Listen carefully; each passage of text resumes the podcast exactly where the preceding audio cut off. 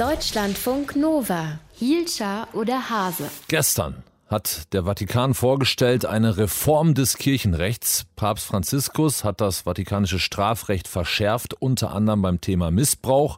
Es wurde explizit ein Artikel gegen Kindesmissbrauch von Priestern ins Kirchenrecht auch genommen. Als Delikte werden jetzt auch Sexualstraftaten gegen Minderjährige und Schutzbefohlene genannt, sowie der Erwerb, Besitz und die Verbreitung von Kinderpornografie. Das hatten Opferverbände schon seit langem gefordert und die Frage ist jetzt, wie wird dieses neue Kirchenrecht umgesetzt? Wir reden drüber mit Christiane Follorin aus der Deutschlandfunk-Redaktion Religion und Gesellschaft im Studio nebenan. Schönen guten Morgen, Christiane. Hallo, guten Morgen. Warum wurde der Artikel jetzt neu aufgenommen? Ist das tatsächlich eine Reaktion auf die vermehrte Kritik an der katholischen Kirche im Umgang mit der Aufarbeitung von Missbrauchsfällen?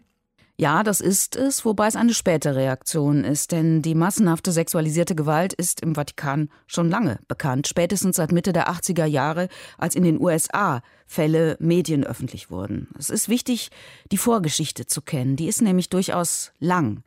Die erste Fassung des Kirchenrechts, die ist von 1917. Das ist der sogenannte CIC, also schon über 100 Jahre alt. Und schon darin wird sexueller Missbrauch als Straftat genannt. Und darin heißt es, hat sich ein Kleriker mit Minderjährigen unter 16 Jahren schwer versündigt, dann soll er suspendiert, als infam erklärt, jedes Amtes enthoben werden. Also ne, 1917. Mhm.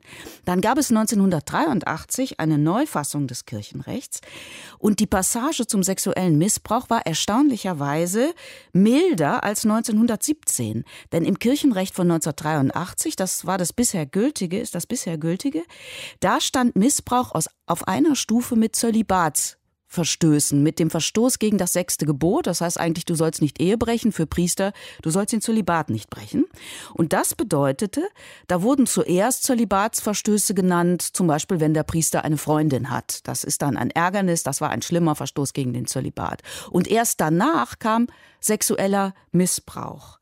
Und jetzt Daran gab es eben viel Kritik. Und jetzt ist sexueller Missbrauch eine Straftat gegen Würde und Freiheit des Menschen. Also es gibt ein eigenes Kapitel Würde und Freiheit des Menschen und darunter fällt jetzt Missbrauch. Und das ist tatsächlich das, was Opfer lange gefordert haben, dass das Opfer eben nicht die Kirche ist, das Zölibatsversprechen, sondern dass die Opfer mal wahr und ernst genommen werden, auch im Kirchenrecht. Und ist das jetzt der große Durchbruch? Ist das der große historische Erfolg? Oder würdest du sagen, das ist nur ein Schritt in die richtige Richtung? Also von historischem Erfolg würde ich Nova. angesichts der so langen weltweiten Vertuschung und Verharmlosung bei diesem Thema sexualisierte Gewalt in der römisch-katholischen Kirche nicht sprechen. Richtig ist, die Opferverbände, die betroffenen Verbände haben das gefordert, dass es eben ein Verbrechen ist gegen die Würde des Menschen und nicht nur ein Zölibatsverstoß.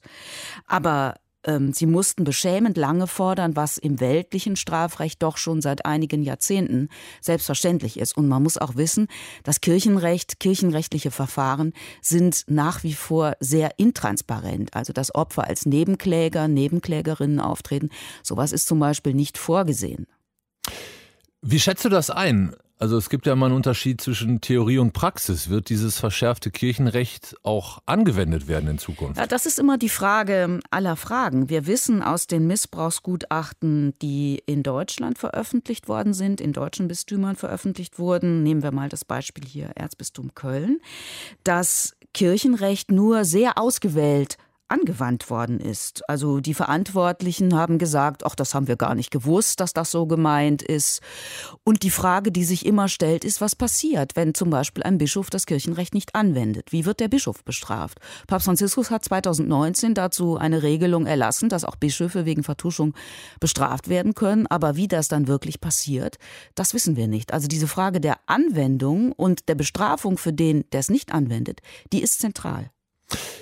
Das ist nicht die einzige Änderung im Vatikanischen Kirchenrecht. Es gibt noch ein paar andere Sachen, die neu sind. Welche gibt es da? Was ja, wurde noch reformiert? Ja, also für besonders äh, viel Aufsehen gesorgt hat die Regelung, das ist die Ziffer 1379, dass jeder, der eine Frau die heilige Weihe zu spenden versucht, wie auch die Frau, welche die heilige Weihe zu empfangen versucht, sich die äh, Exkommunikation als Tatstrafe zuzieht. Kannst du das einmal übersetzen? Ja, das, ne, so ist das. Ich wollte das immer gerade zitieren, um mal so einen Geschmack zu geben, wie sowas dann klingt, wie sich sowas ja. liest. Das bedeutet, wenn eine Frau sich weihen lässt, also zur römisch-katholischen Priesterin weihen lässt, was ja nicht geht, laut Kirchenlehre, äh, die wird automatisch exkommuniziert und ein Priester, der diese Weihe spendet, kann mit der Entlassung aus dem Klerikerstand bestraft werden. Und daran sieht man, äh, das ist eine sehr harte Strafe. Ja? Ein Priester, der sich an einem Kind vergeht, der wird nicht automatisch aus dem Klerikerstand entlassen ähm, und exkommuniziert schon mal gleich gar nicht. Also hier sieht man die Verhältnismäßigkeit. Frauenweihe ist was ganz, ganz Schlimmes. Ähm, und sexueller Missbrauch, da gibt es immer noch einen Ermessensspielraum. Der Vatikan hat eine Reform des Kirchenrechts vorgestellt. Hintergrundinfos dazu von Christiane Florin. Vielen Dank fürs Gespräch. Deutschlandfunk Nova. Hielscher oder Hase?